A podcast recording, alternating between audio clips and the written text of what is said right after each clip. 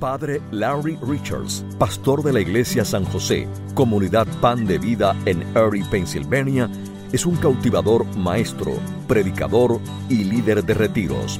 El Padre Larry habla desde su experiencia como el pastor de una parroquia dentro de la ciudad, ex capellán de escuela preparatoria por ocho años, consejero y evangelista. El Padre Larry ha dirigido cientos de retiros para jóvenes y adultos, así como numerosas misiones parroquiales y conferencias. Sus inspiracionales charlas y presentaciones, siempre auténticas y entusiastas, han cambiado corazones, mentes y vidas de miles de audiencias alrededor del mundo.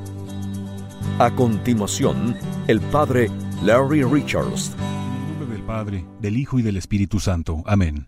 Señor Jesús, nos reunimos ante ti anhelantes de tu presencia y de tu bendecido sacramento. Ayúdanos a entender la importancia de la misa.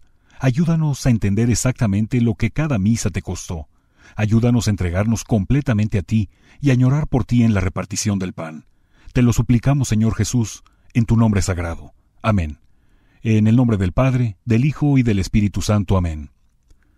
La cosa más maravillosa que he hecho en mi vida es decir misa. Es lo que siempre quise hacer desde que era un niño pequeño.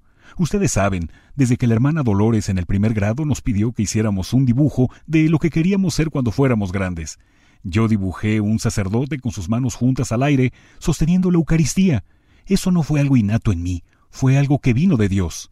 Creo que fue a causa de mi madre, porque cuando nací, nací en marzo y fui bautizado en abril del mismo año. Después de haber sido bautizado, mi madre era muy joven cuando me tuvo. Ella tenía 18 años de edad.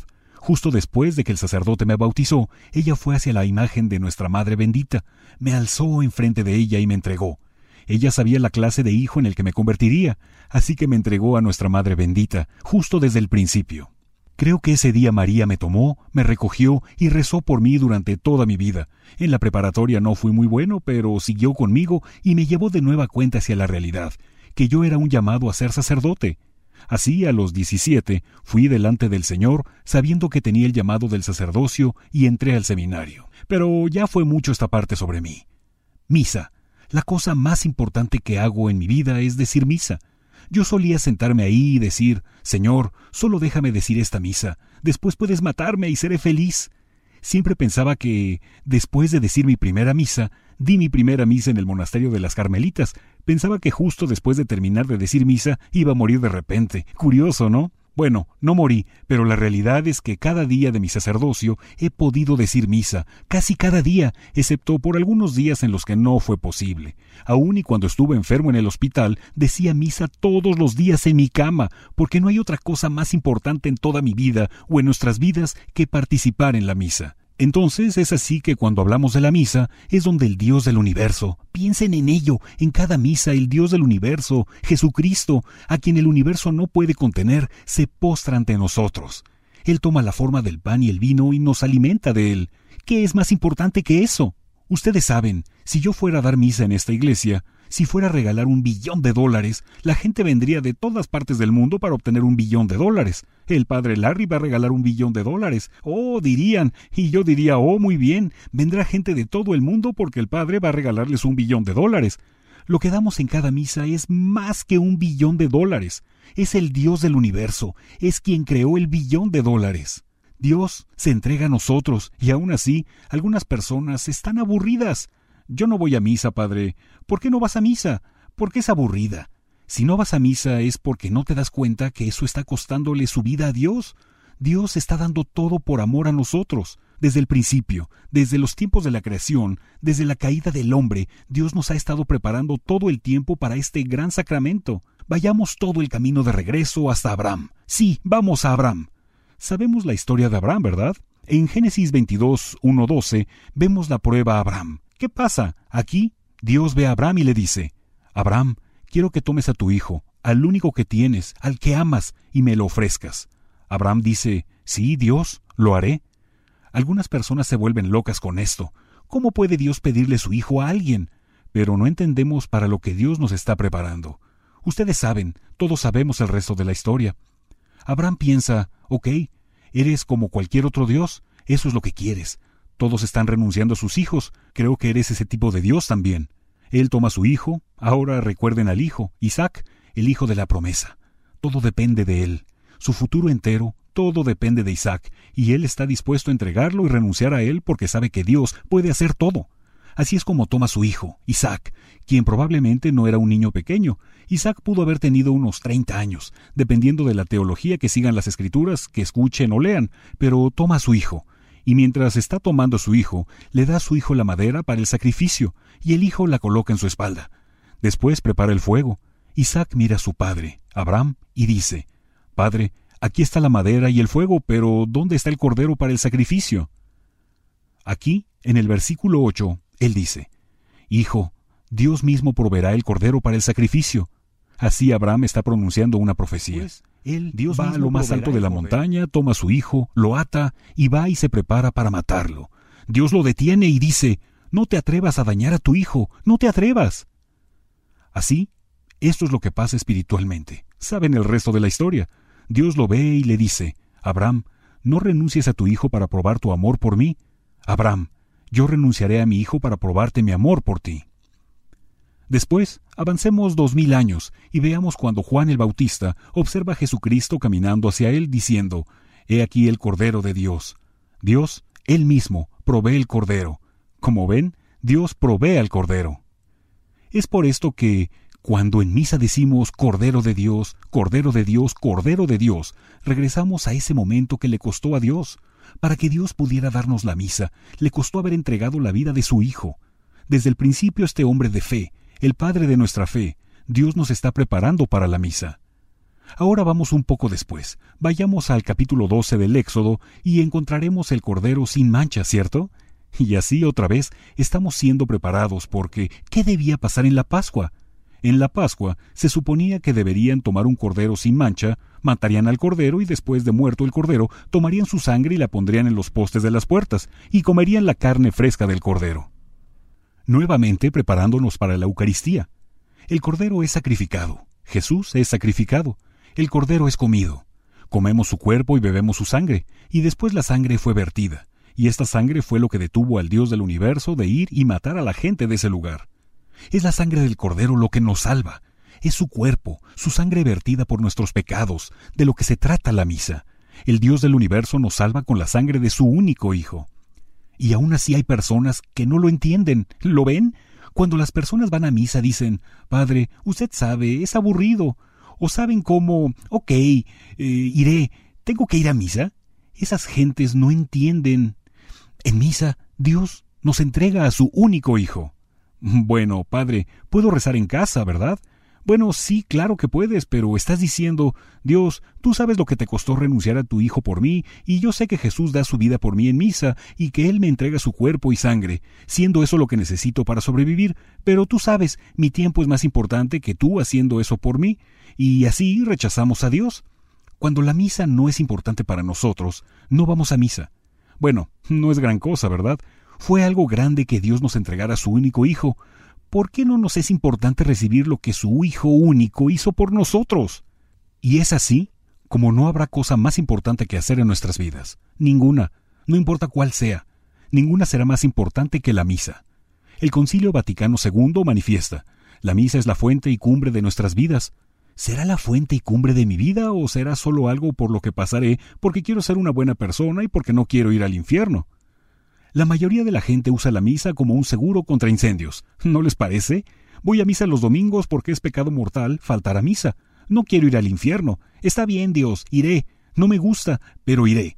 Todo es sobre mí. ¿Sobre qué me va a salvar? En lugar de ¡Wow, Señor! lo que te costó a ti. De esta manera, necesitamos purificar nuestros corazones y abrirlos a lo que en realidad está por ocurrir. ¿Sabemos qué está pasando? Es sobre una relación, no se trata solo sobre algún tipo de obligación, es sobre estar en una relación con Dios. Ahora, en el Antiguo Testamento hay mucho más sobre el tema, pero por ahora, en este momento no podemos tratarlo. Demos un brinco al Nuevo Testamento. Vayamos al Nuevo Testamento. Por supuesto, iremos hacia Lucas primero. En Lucas 22:15, me encanta esto. En Lucas 22:15, Jesús, justo antes de prepararse para celebrar la Pascua, ya que nuevamente la misa o la primera misa fue una cena de Pascua, lo que hemos hablado sobre el Antiguo Testamento ahora está completado en el Nuevo. Jesús se sienta con sus apóstoles. Él se sienta ahí y dice, He deseado enormemente cenar con ustedes esta Pascua antes de mi sufrimiento. Jesús te desea enormemente en cada misa. ¿Lo deseas tú enormemente? ¿Es un deseo? Jesús desea enormemente sufrir por nosotros. Él sabe que le va a costar todo, pero Él con gusto renuncia a todo, y no solamente con gusto. Él desea hacerlo, desea sufrir por ti, por mí, para darnos la misa. ¿Lo deseas tú a Él? ¿Lo deseas cada misa a la que vas o solo es por una obligación o algo que tienes que hacer? Él te desea. ¿Lo deseas tú a Él? Entonces Él dice, he deseado enormemente hacer esto por ti antes de mi sufrimiento. Luego, Él toma el pan, lo divide, toma la copa y la comparte. Este Después en el versículo por ustedes, hagan esto en conmemoración mía. Quiero centrarme en cuatro cosas cuando hablo de hagan esto. La primera cosa que debemos saber cuando Él dice hagan esto es una obligación, no es una opción. Quiero decir, hasta este día no puedo creer cómo las personas no tienen a la Eucaristía o la misa como el centro de sus vidas. Jesús no dijo, hey, si se reúnen para eso, podrían, por favor, les sugiero que se reúnen de vez en cuando y, bueno, recuerden y hagan estas cosas. Él dijo, háganlo. Es una orden. Debemos hacerlo porque Dios nos lo ordena. Él ordena que lo hagamos. Háganlo. Es una de sus últimas peticiones a nosotros. Hagan esto en conmemoración mía. Después, retomando parte de esto, él también dice, Este es mi cuerpo. Él no dijo, Este es un símbolo mío. Él no dijo, Esto es para que me recuerden. Él dijo, Este soy yo. Eso es lo que recibimos en cada misa, al Dios del universo, cuerpo, sangre, alma, humanidad, divinidad de Jesucristo, quien se entrega humildemente ante nosotros y nos da su propio cuerpo y sangre, pero nuevamente parece que no todos lo entienden. ¿Alguna vez te has sentado ahí a ver pasar a las personas cuando van a la comunión del domingo? Ellos obtienen su pastilla de vitamina. Jesús la ponen en su boca y caminan hacia la puerta, algunos de ellos. A la gente que sale por la puerta, alguien debería detenerlos y decirles eh, Disculpa, ¿estás loco? ¿Sabes lo que acaba de pasar? Dios acaba de morir. Dio para ti su propio cuerpo y sangre, y tú estás saliendo de aquí como si fuera una vitamina diaria. Se te debería caer en tu cara delante de Él y darte cuenta que Dios acaba de dar su vida por ti, pero el 90% de la gente no lo entiende. Es verdaderamente su cuerpo y sangre. Si Jesús llegara caminando a esta iglesia en este momento y se parara aquí, ¿qué harías? ¿Inclinarías tu cabeza ante Él? Es lo que me imagino, es lo que esperaría. ¿Saben? Cuando enseñaba en la preparatoria, le preguntaba a los chicos, Caballeros, ¿qué pasaría si Jesús entrara aquí?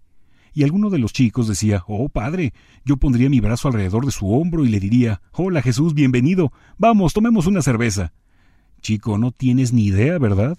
Se te caería en tu cara delante de él si el Dios del universo estuviera aquí, pero adivina qué, aquí está, ha estado aquí todo el tiempo, justo en ese sagrario está Jesús. Este es mi cuerpo, Él está aquí, cada misa, Él está aquí. Y lo que tenemos que hacer cuando Él está aquí es inclinar nuestros rostros ante el Dios del universo. Él es realmente Dios. Nuevamente, algunas personas aún no lo entienden. Pero si vamos a Juan 6, y si alguna vez has luchado con la Eucaristía, ve a Juan 6, porque en Juan 6, versículo 53, realmente podemos empezar en el versículo 51. Yo soy el pan de la vida que ha bajado del cielo. El que coma de este pan vivirá por siempre. El pan que yo les daré es mi carne. No algo como mi carne. Es mi carne para la luz del mundo. En verdad les digo, versículo 53, si no comen de la carne del Hijo del Hombre y no beben de la sangre, no tienen vida en ustedes. Versículo 55, mi carne es verdadera comida y mi sangre es verdadera bebida. No dice símbolo, no dice les recuerdo, dice que lo es. Si no, entonces Jesucristo es un mentiroso. Él es un mentiroso. Podrían también escupirle en la cara. Salte de aquí, Jesús, porque Él dijo, Este es mi cuerpo. ¿Saben qué? Desde el principio de la Iglesia lo hemos creído. Entonces, si estuviéramos equivocados sobre la real presencia de Jesús en la Eucaristía, ¿conocen esta Biblia? Tómenla y arrójenla a la basura, porque la misma Iglesia que dijo, este es el cuerpo y sangre de Cristo, es la misma Iglesia que dijo, este es el mundo del Dios Todopoderoso. Si creen en esto, más vale que crean en la real presencia porque es la misma iglesia la que lo dijo mucho antes de que tuviéramos las escrituras. Las escrituras, como sabemos, los 27 libros no estuvieron juntos hasta el año 390 después de Cristo en el Concilio Romano, por lo que por todo ese largo tiempo, 390 años, creímos en la Eucaristía. Nuevamente, la tercera cosa sobre la que tenemos que sentarnos a hablar y concentrarnos es cuando Él habla sobre ese tema y lo que Él dice. Este es mi cuerpo, dice, en conmemoración mía. Otra vez, Él dice, en conmemoración mía. Significa no me olviden. No es sobre un ritual, es sobre una relación. Así cada vez que vamos a misa decimos, Jesús, te recuerdo. Recuerdo lo que hiciste por mí, Señor. Te conmemoro, Jesús. Así, Él habla sobre esto. Esta es mi sangre, este es mi cuerpo. ¿Qué le cuesta a Jesús renunciar en misa? Le cuesta su vida, todo. Entonces, ¿qué debe costarme a mí el ir a misa? Debe costarme la vida. La iglesia diciendo, oh Padre, no estaba siendo alimentado. ¡Ah! ¿No estaba siendo alimentado por el cuerpo, sangre, alma y divinidad de Dios? Lo que realmente significa es que no estabas haciendo lo que te apetecía. No estabas escuchando a la gente diciéndote lo bueno que eres, lo maravilloso que eres y toda esa clase de cosas. ¿No estabas siendo alimentado? Estaba siendo alimentado de Dios, de Él mismo. No tiene nada más que darte, excepto su propio cuerpo y sangre. ¿Cómo puede alguien atreverse a decir que se fueron de la iglesia porque no estaban siendo alimentados? Un insulto hacia Dios Todopoderoso. Un insulto. Tu cuerpo y sangre no es suficiente para mí, Jesús. Quiero más. ¿De verdad? Demos un vistazo porque hay personas que realmente no creen que sea el cuerpo y la sangre de Cristo. Entonces siempre tenemos que encontrar una manera de traer la tradición y traer las escrituras porque las personas quieren argumentar una y otra vez las palabras en las que quieren creer. Dicen, recuérdenme. No dice eso, y realmente se involucran en esa pelea. Yo creo que es solo un símbolo. Cuando hablas con la gente, te dicen un símbolo. ¿Qué creía la iglesia antigua? Bueno, veamos la primera cosa que Jesucristo hizo después de la resurrección. Después de que él apareció ante María Magdalena, veamos Lucas capítulo 24. En Lucas capítulo 24 nos encontramos con la historia de Emaús. En cuanto vamos conociendo la historia de Emaús, vemos a dos discípulos, discípulo seguidor de Jesús, mientras van caminando, Jesús, ellos sin saber que era Jesús, camina con ellos. Él les pregunta, ¿de qué estaban hablando? Y ellos le contestan, ¿eres acaso el único que no está enterado de lo que ha pasado con Jesús de Nazaret? Él contesta, Oh, ¿qué pasó? Y ellos le cuentan. Entonces Jesús añadió, Qué poco entienden ustedes y qué lentos son sus corazones para entender. Después habló del Antiguo Testamento y les habló sobre aquellos pasajes que se referían a él, demostrando que él hacía lecturas y luego les explicaba lo que significaban, estando dando una homilía. Después de eso, en el versículo 29, ya que parece que se quedará con ellos, ya ha predicado la palabra, y ya había dado una homilía, así que él habló de la palabra. Se abrió a hablar de la palabra. Él usó las escrituras y él habló en ellas. Pero eso no es suficiente. ¿Lo entienden? No es suficiente. En el versículo 29 vieron a Jesús nuevamente sin saber que era Jesús y dijeron, Quédate con nosotros. Ahora, ¿cómo Jesucristo se quedó con ellos? Leemos en el 29, Él se sienta, Él toma el pan, Él pronuncia la bendición, él lo parte y él empieza a distribuirlo entre ellos. Con eso, sus ojos finalmente se abrieron y lo reconocieron. Justo después, él desapareció de su vista. La forma en que Jesús se queda con nosotros es la misma en la que Él se quedó con ellos. Se convierte en sacramento en el momento de su presencia en el pan. Entonces, cuando lo ven, cuando lo reconocen en el pan, Él desaparece de sus vidas porque Él se sienta ahí y les dice, ¿Me quieren ver? ¿Quieren que me quede con ustedes? Aquí estoy, en el pan.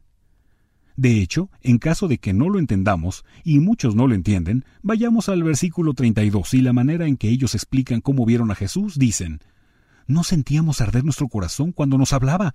Sí, después dice en el versículo 35, después contaron lo sucedido en el camino y cómo lo habían reconocido al partir el pan. ¿Quieres conocer a Jesús? Debes pasar tiempo con Él en la partición del pan. Nosotros, en nuestra iglesia, somos bendecidos al tener la adoración 24 horas al día, 24 horas diarias, 7 días a la semana. La gente viene y pasa una hora a la semana. 24 diarias, 7 días a la semana. Al menos dos personas se arrodillan frente a Jesús. ¿Por qué? Porque Él está vivo. Y cuando ellos llegan ahí, llegan a conocerlo y conocer la realidad de su presencia. ¿Conoces a Jesús? ¿En realidad conoces a Jesús? ¿Lo conoces a Él como conoces a tu madre, tu padre, tu mejor amiga, tu novia, tu novio, tu hijo, tu hija? ¿Lo conoces? La única manera en que conocerás a Jesús es pasando el tiempo con Él. Te prometo que si pasas tiempo con Jesús en la Eucaristía, llegarás a conocerlo. Y esa es la única cosa que importa, que realmente puedas conocer a Jesús. Pero no lo conocerás si no pasas tiempo con Él. ¿Está claro? No hay manera de enamorarte de alguien a menos que pases tiempo con esa persona. Las personas constantemente dicen, oh, quiero conocer más a Jesús. Bueno, ¿pasas algún tiempo con Él? Bueno, no. Así, ¿cómo te vas a enamorar de tu novio o novia, o esposo o esposa? La única forma es pasando tiempo con ellos. La única forma para amar a alguien es pasar tiempo con esa persona. La única forma de realmente amar a Jesús es pasar tiempo con Él. Debes hacerlo. Continuemos. Jesús, la primera vez que dijo misa. La primera cosa que Jesucristo hizo fue dar misa. Él dio la liturgia de la palabra.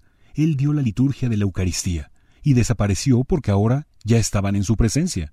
Sigamos entonces. ¿Qué hace la Iglesia en sus principios con esto? Vamos a Hechos 2, 47. Estos son los cuatro pilares de la Iglesia. El versículo 42 dice, acudían asiduamente a la enseñanza de los apóstoles. Ahora eso sería la enseñanza de los obispos, a la convivencia. Vivían juntos, la partición del pan y a las oraciones. A eso se consagraron. La iglesia en sus primeros tiempos se dedicó a la partición del pan. Lo ven, la partición del pan es la misa. Es a lo que se consagraron ellos mismos. ¿Cada iglesia hace lo mismo? ¿Nosotros también nos consagramos a la partición del pan? Si ellos lo hicieron, si vas un poco más allá del versículo 46, iban juntos todos los días al templo, y en sus casas partían el pan, lo que habla de las dos partes de la misa. En los primeros días de la iglesia iban al templo o a la sinagoga y oían la palabra, servicio, y después iban a su casa y llevaban a cabo el servicio eucarístico. La liturgia de la palabra se hacía en la sinagoga. La liturgia de la Eucaristía se hacía en sus casas. Luego, lo que pasó fue tiempo después, empezaron las divisiones entre la comunidad cristiana y la comunidad judía aun y cuando los cristianos siempre se han considerado judíos, pero lo que empezó a suceder es que las dos partes de la misa empezaron a realizarse en sus casas. Era una gran comunidad, una casa iglesia. Entonces la liturgia de la palabra y la liturgia de la Eucaristía se convirtieron en una sola, así que se consagraron a ella, se consagraron a esa realidad. Las escrituras son claras, y nuevamente vamos a la primera carta a los Corintios capítulo 10. En la primera carta a los Corintios capítulo 10 nos encontramos con Pablo, hablando a la iglesia de los Corintios, queriendo asegurarse que entiendan por sí mismos lo que está pasando. Él dice, ¿No es en la copa bendita que bendecimos y compartimos la sangre de Cristo? ¿Y no es el pan que partimos y compartimos el cuerpo de Cristo? Porque una hogaza de pan es una, y nosotros, de tantos, somos un solo cuerpo, porque todos participamos del mismo pan. Él no dice que esto sea un símbolo de Jesús. Él dice, ¿no es el cuerpo de Cristo del que participamos? Realidad? ¿Realmente no participamos en Él? Él dice, y la Eucaristía es la que nos hace uno, es lo que nos reúne y debemos saber que ese es el propósito de la Eucaristía, hacernos uno con Dios y hacernos uno con el otro. Somos el cuerpo de Cristo. Ahora, para dejarlo aún más claro, hay que ir al siguiente capítulo. En la primera carta a los Corintios capítulo 11, empezamos en el 23. Encontramos una cosa interesante que él dice. Pablo nunca conoció a Jesús, ¿cierto? Nunca lo escuchó dar una homilía, nada. Aún así, la manera en la que Pablo encontró a Jesús fue en la Eucaristía, ¿lo ven? Habla sobre tradición. Ustedes saben, a la gente no le gusta la tradición. Y ahí estaba Pablo aferrándose a la tradición, diciendo, he recibido del Señor lo que ahora les entrego a ustedes, tradición. La noche antes a la muerte de Jesús, tomó pan y dijo, Este es mi cuerpo, hagan esto en conmemoración mía. Y tomaron la copa y continúa, hagan esto en conmemoración mía. Versículo 26. Cada vez que coman de este pan y beban de esta copa, proclamarán la muerte del Señor hasta su regreso. El versículo 27 es muy importante, pongan mucha atención. Esto significa que quien quiera que coma del pan o beba de la copa del Señor indignante no infringe un signo. Dice, peca en contra del cuerpo y la sangre del Señor. Si fuera solo un símbolo, no sería un pecado. Recibir la comunión indignantemente es un sacrilegio, estás pecando contra el cuerpo y la sangre del mismo Cristo, ¿lo entiendes? Ahí va otra vez. Tú pecas en contra del cuerpo y la sangre, y la gente va a la comunión en la iglesia católica todo el tiempo.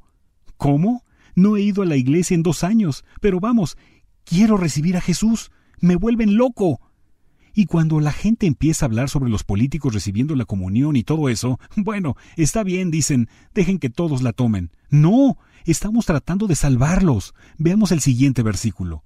Primera carta a los Corintios capítulo 11, versículo 28 dice, Cada uno pues examine su conciencia y luego podría comer el pan y beber de la copa.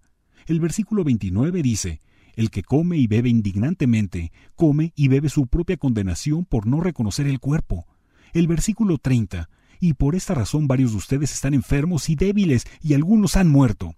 Al recibir la comunión indignantemente, ya no se considera el pan de la vida, se convierte en el pan de la muerte.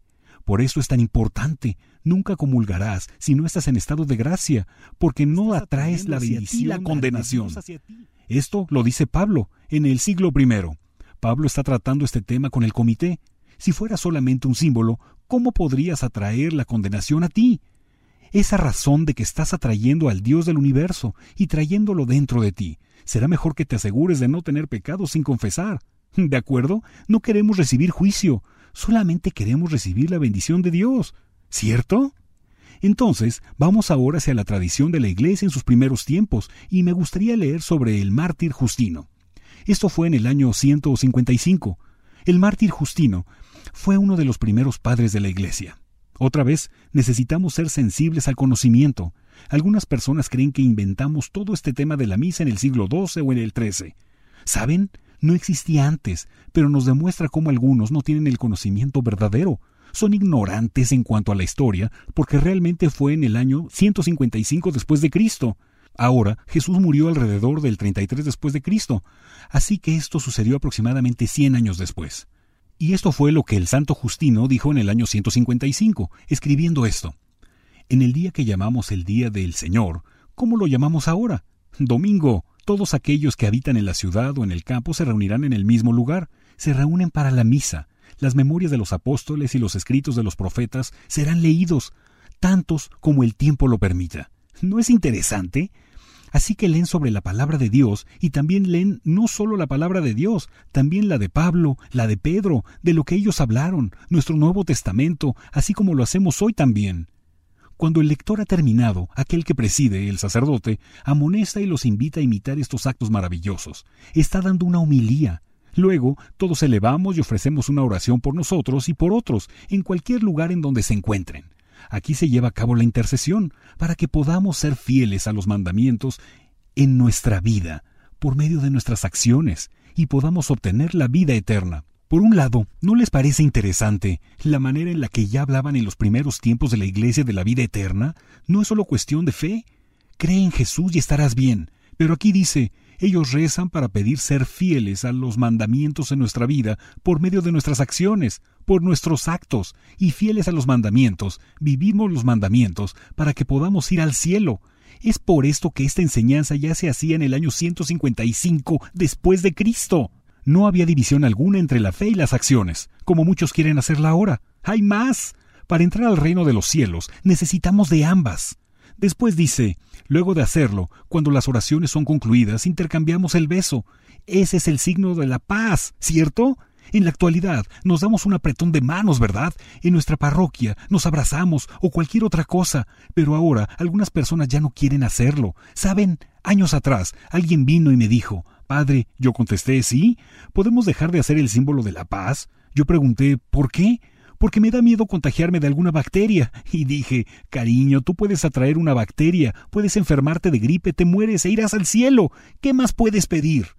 En aquellos días se daban unos a otros un beso de paz, un beso no en la mejilla, en los labios. ¡Wow! dirán. Oh, no. Ahora sentémonos y pensemos sobre eso. Ahora las personas no quieren hacer un símbolo de paz que fue permitido por dos mil años. Luego, el hermano que preside la ceremonia y el ofertorio junto con el sacerdote trae el pan y la copa con agua y vino mezclado, los toma y ofrece plegarias y gloria al Padre del universo a nombre del Hijo y del Espíritu Santo, y por un considerable lapso de tiempo él da las gracias en griego por la Eucaristía para que las ofrendas sean tomadas como dignas. ¿Bien?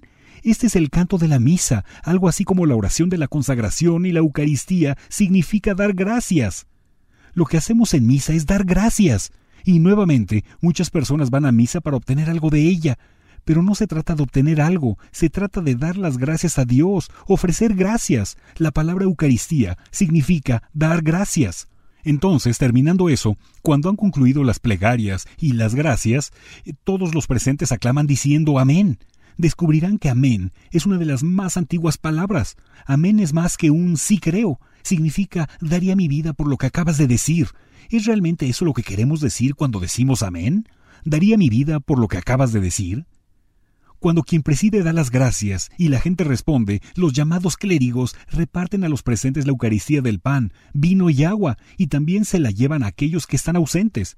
Esto nos dice que en el año 155 llevaban a cabo la misa de la misma manera en que lo hacemos hoy en día, así que no estamos haciendo nada nuevo, hacemos algo tan antiguo como Bien, cada misa le cuesta a Dios su vida. No volvemos a matar a Jesús, ¿saben?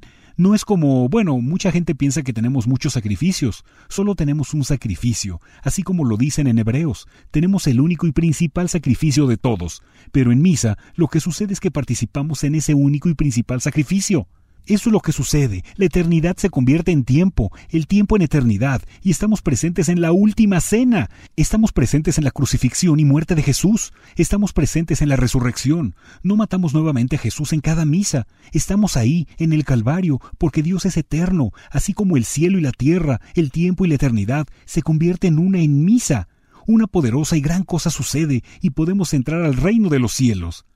Si quieren leer un buen libro, el doctor Scott Hahn escribió La Cena del Cordero. Habla sobre el libro de las revelaciones o también llamado Apocalipsis. No tenemos tiempo suficiente para hablar de esto, pero si leen el Apocalipsis, la única cosa en él es la misa. Para entender el Apocalipsis, debes de saber de qué se trata la misa. ¿Qué es? Juan se viste para la misa. Es un gran sacerdote, está preparándose para decir misa, se encuentra en un éxtasis y entra al cielo. Ahí está el Espíritu, el Espíritu Santo, todo está ahí. Entramos al cielo cada vez que vamos a misa, y el cielo entra en la tierra. Se nos permite entrar al cielo en cada misa. ¿Se dan cuenta de esto? Los ángeles y santos están adorando a Dios.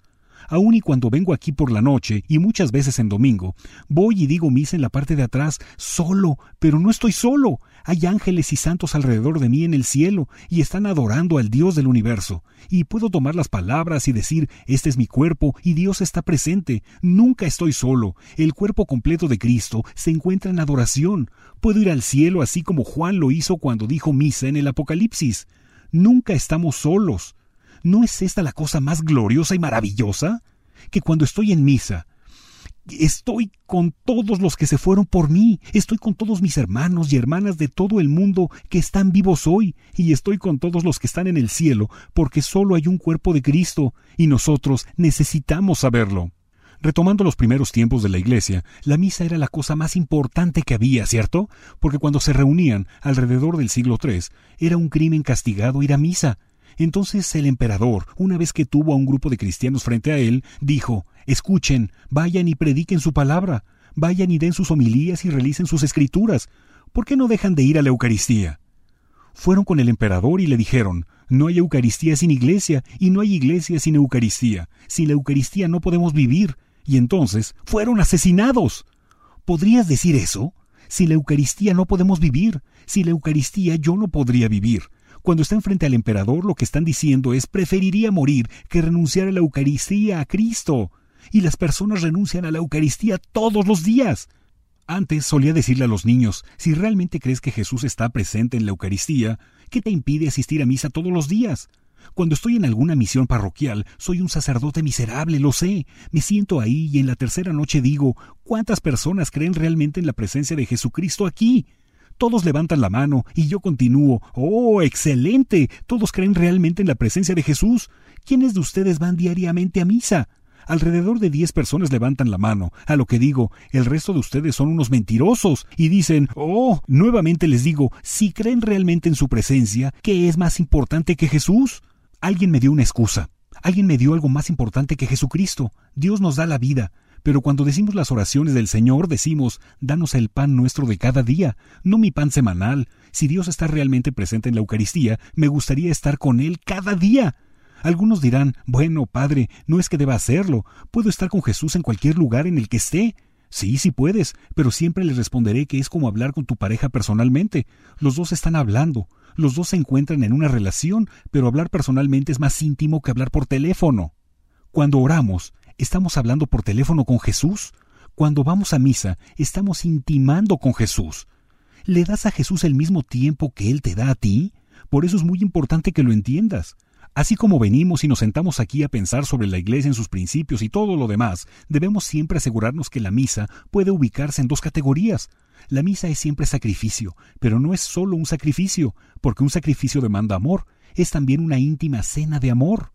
Jesús cuando nos dio la Eucaristía dijo, Todos los hombres ahora sabrán que ustedes son mis discípulos porque se aman los unos a los otros. Jesús, cuando nos dio la Eucaristía, es interesante, en el Evangelio de Juan, él no rehace los relatos de la institución, ¿o sí? Solo se sienta y de las instituciones. Este es mi cuerpo, esta es mi sangre. Él empieza con el lavatorio de pies. Él habla sobre el compromiso de la Eucaristía del amor. El Evangelio de Juan fue escrito más tarde que cualquier otro Evangelio. Tal vez no sé, pero tal vez fue porque estaban muy adentrados en el ritual, que olvidaron que era sobre el amor. Vamos a misa, tenemos que darnos cuenta de todo lo que le costó a Dios. Es el sacrificio de su vida, y eso demanda algo de tiempo, demanda el sacrificio de mi vida, y la manera de hacerlo es entregando mi vida. Jesús dijo, todos saben ahora que son mis discípulos porque se aman los unos a los otros, no porque son bendecidos cuando van a misa es porque se aman los unos a los otros. Entonces, ¿son nuestras iglesias lugares de amor? Jesús dice, la única manera en que todos saben que son mis discípulos es porque se aman los unos a los otros. Punto. Aún así, cuando vamos a misa, ni siquiera queremos hablar con la persona que se encuentra a nuestro lado. ¿Saben? Una ocasión en un lugar había un gran grupo de sacerdotes y uno de ellos se cayó y tuvo un paro cardíaco. La gente siguió caminando y pasando de lado porque estamos a mitad de la misa. Disculpa, la misa es sobre el amor a Dios y el amor hacia los demás. Vamos a misa para aprender del amor. Él dice, ¿sabes cuánto te amo? Experimentalo, siéntelo, conócelo. Ahora ve y ama a otros. Nuestros templos deberían estar abarrotados de personas en las puertas tratando de entrar. ¿Por qué? Porque deberían de ver cómo nos amamos los unos a los otros. ¿Es este nuestro compromiso? Si no lo es, oh sí, padre, mi comunidad no es nada como eso, son terribles. Bueno, no culpes a nadie excepto a la persona que ves en el espejo todos los días. Donde no hay amor, pon amor y encontrarás amor. Es tu trabajo hacer de tu lugar un lugar más amoroso. Empieza hablando con la gente. Dile sola. Camina cuando bajes de tu carro. No corras solamente a sentarte, ver y pensar. Necesito irme de aquí. Tengo cosas que hacer. Habla con los demás. Ve a las reuniones. Grandes personas entran al templo. Debe ser una comunidad de amor, especialmente. Antes solían hacerlo porque todos vivían cerca, caminaban hacia los templos, conocían a todos porque vivían en el mismo lugar. Muy poca gente vive tan cerca de ti ahora. La gente viene de lejos, muchos kilómetros lejos, manejan para llegar y no conocen ni a un alma. Tenemos mucho por hacer para convertir nuestros templos en comunidades de amor, una comunidad de amor. Ese es el llamado de la misa, y eso se convirtió en algo real para mí años atrás. Cuando el residente de aquí, de mi parroquia, al cual conocí cuando era un niño, se ordenó en Roma, lo acompañé, una gran época hace algunos años estando en Italia para su ordenación. Mientras me encontraba ahí, un compañero de clase había hecho mucho trabajo para la Orden de la Madre Teresa.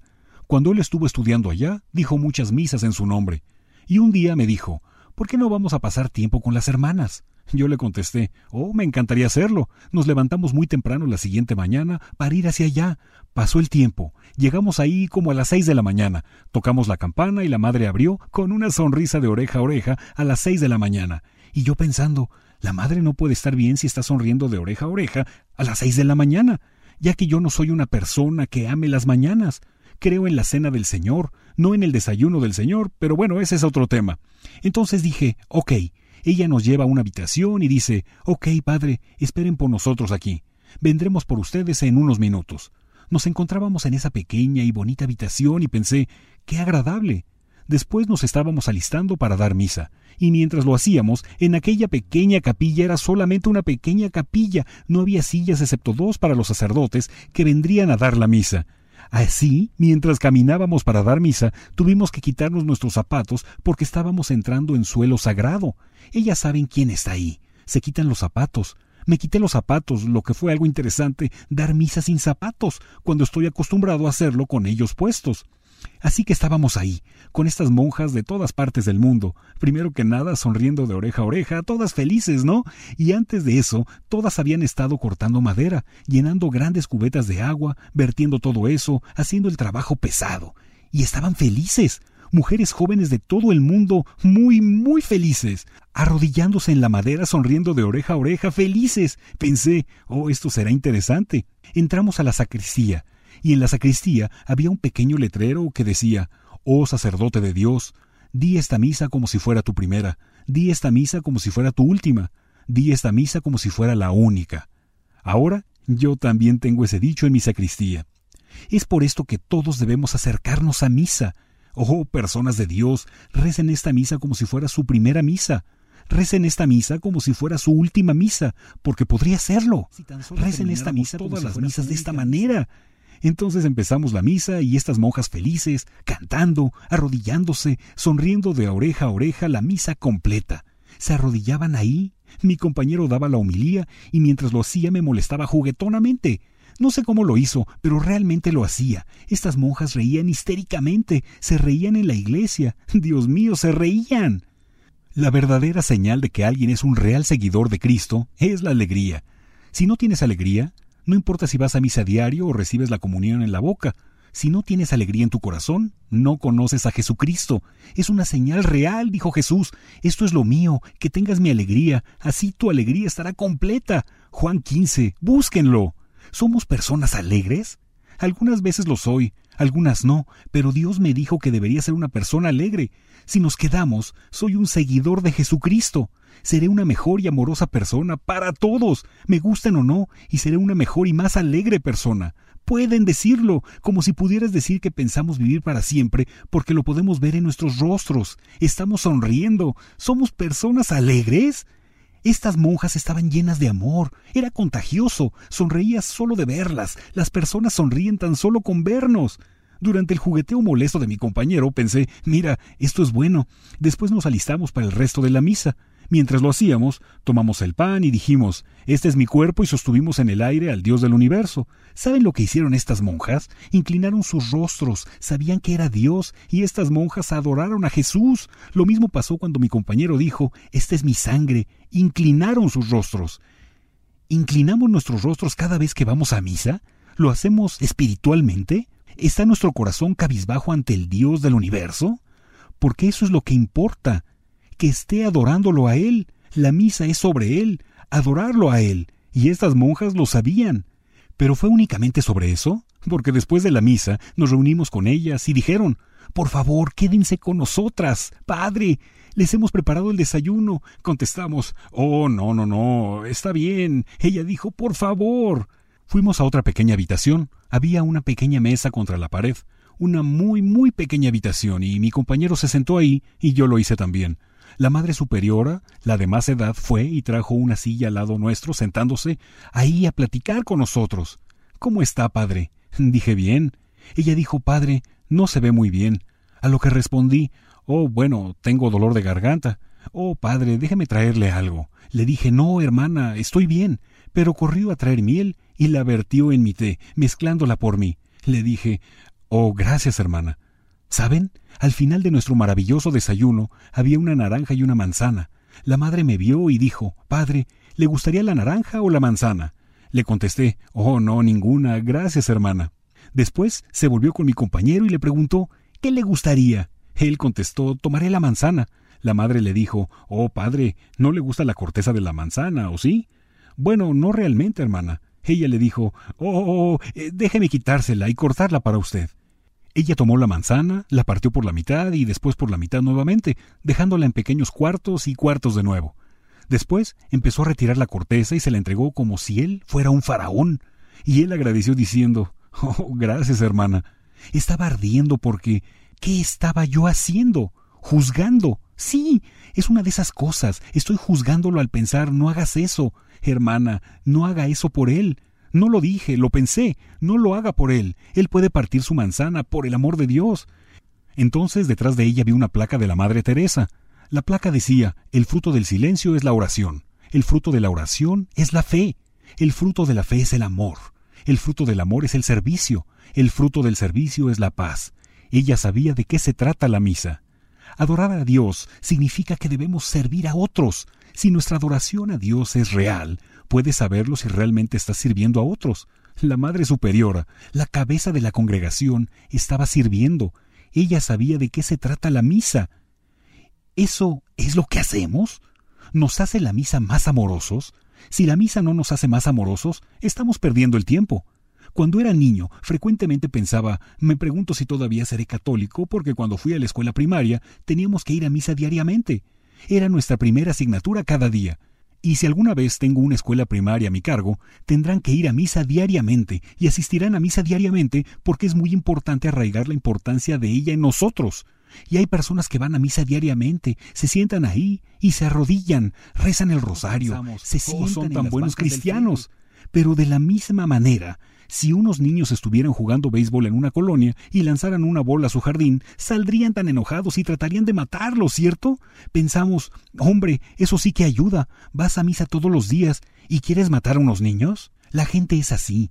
Son de dos maneras. Así es como me comporto en misa, como un buen cristiano.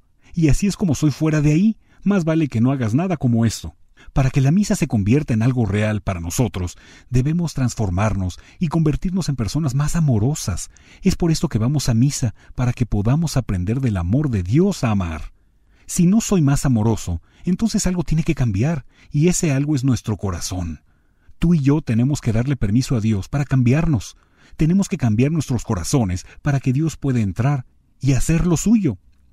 Es así que algunas veces en mi vida me doy cuenta de lo poco amoroso que soy. Entonces siempre voy hacia María. María, cuando estaba en las bodas de Caná, fue hacia Jesús y le dijo: Ya no tienen vino. Yo siempre voy con María y le digo: María, ve con Jesús y dile: Larry no tiene amor, para que así él pueda cambiar mi corazón y me dé amor. Lo mismo para ti. Si no tienes el amor que Dios pide para ti, ve con María y pídele: María, Dile a Jesús que necesito más amor para cambiar mi corazón.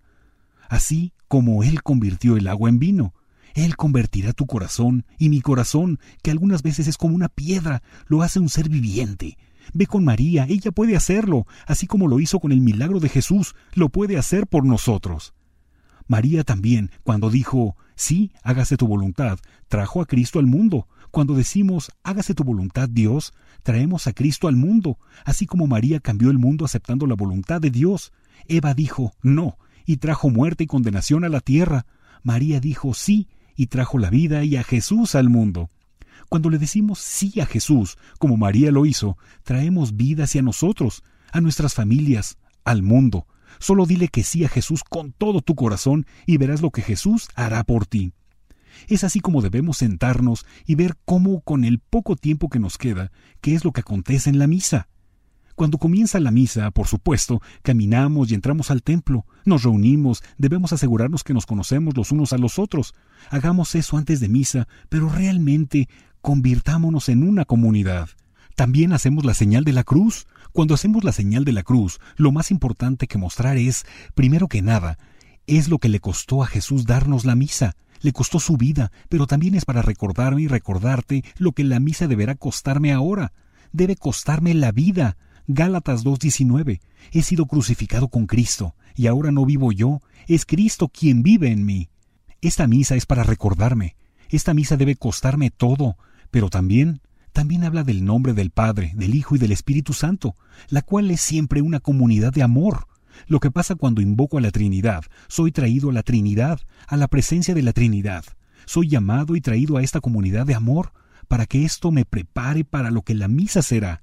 Esta misa será sobre una descomunal celebración de amor que le costará a Dios todo y debe a mí costarme todo, pero sobre todo es sobre amor, porque la Trinidad es amor, punto, y seré atrapado por esa Trinidad.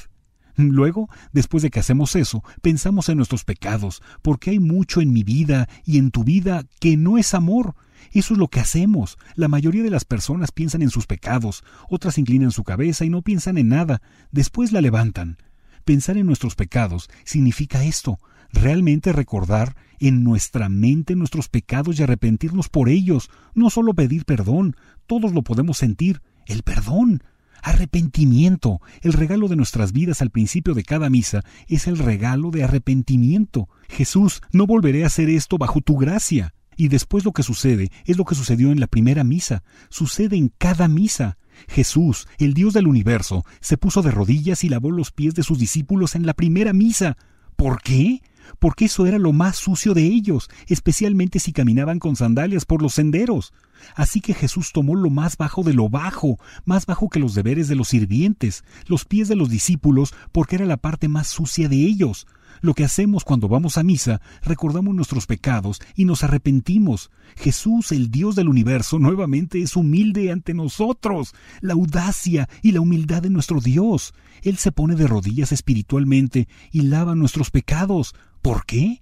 Porque esa es la parte más sucia de nosotros.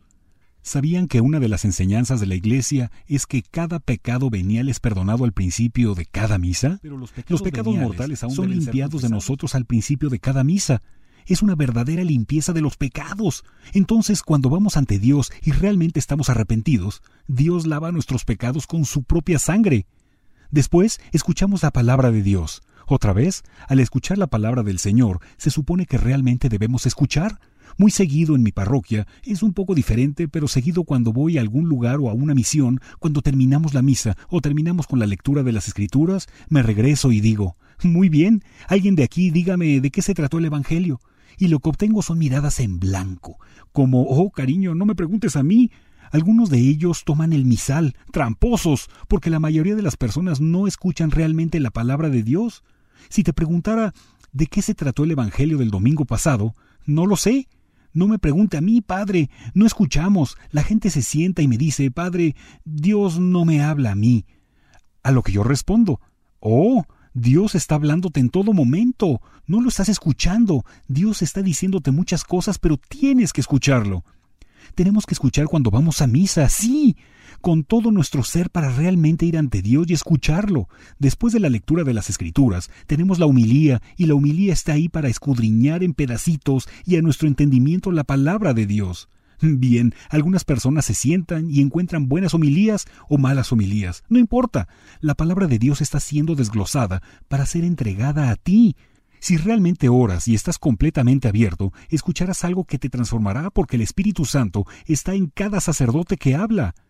Algunos lo hacen de manera dinámica, otros en una manera aburrida, lo sé, pero sigue siendo el Espíritu de Dios hablando. Si estás abierto, el Espíritu de Dios te hablará. Si estás escuchando, el Espíritu viviente de Dios trabajará aún y cuando el instrumento sea bueno o malo. No importa. Sigue siendo un instrumento de Dios, y si escuchas, oirás algo que Dios quiere decirte porque Él acaba de leerte su palabra a ti. Después de esto, rezamos el credo.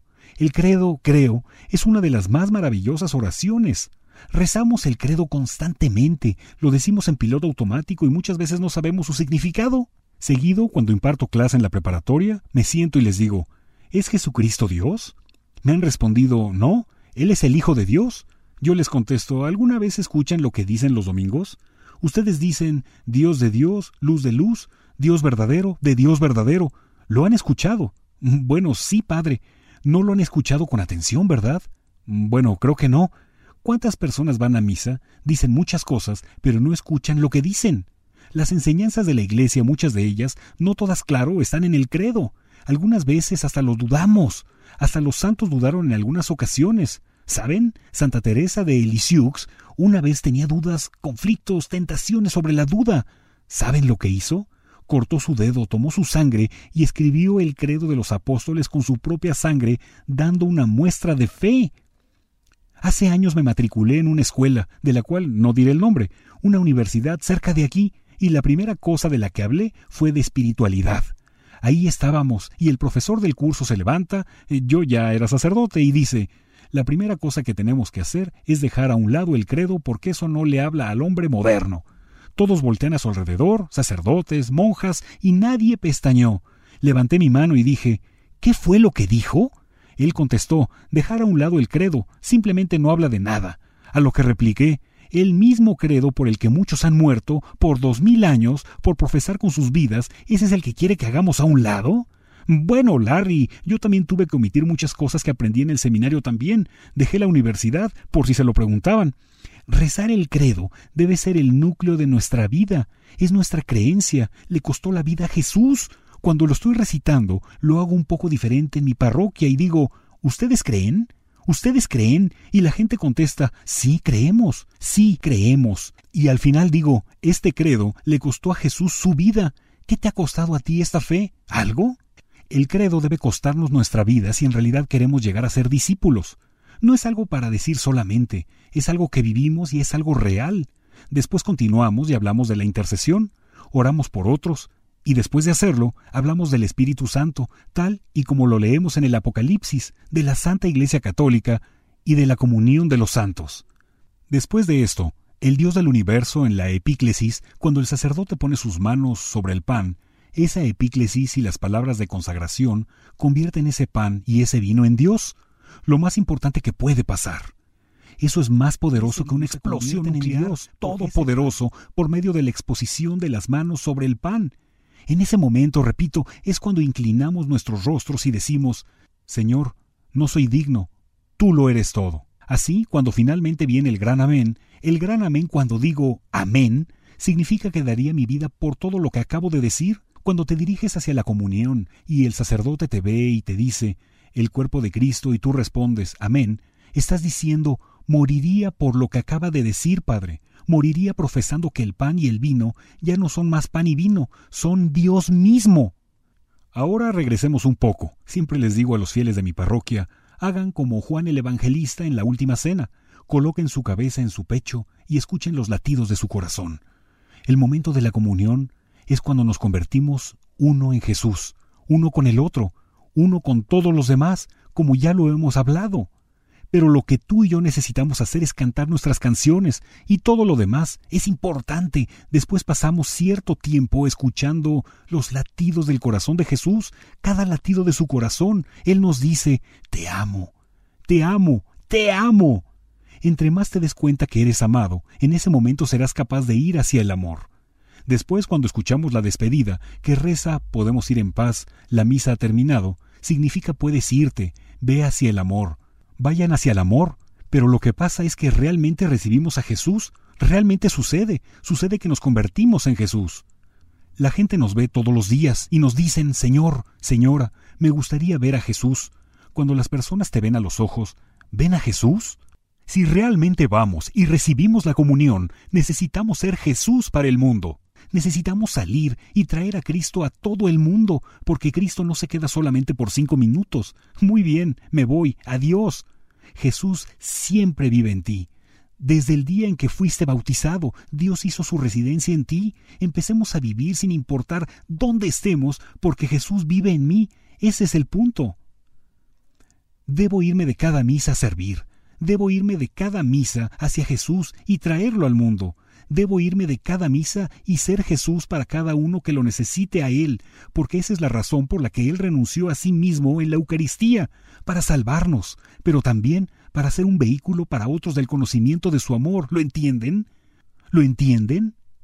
Bien, que cada uno de ustedes conozca y sienta su amor hoy y siempre. Amén. Que el Señor esté con ustedes, que Dios Todopoderoso los bendiga, los guarde y los proteja, en el nombre del Padre, del Hijo y del Espíritu Santo. Amén.